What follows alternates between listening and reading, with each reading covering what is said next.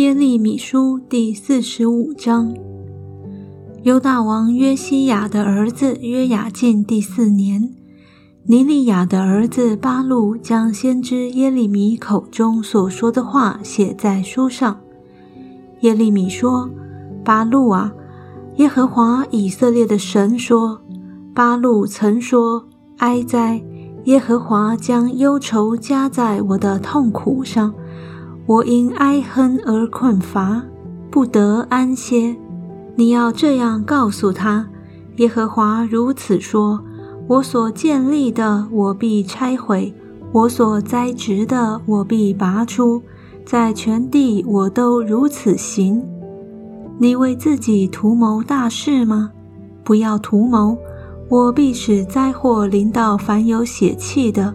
但你无论往哪里去，我必使你以自己的命为掠物。这是耶和华说的。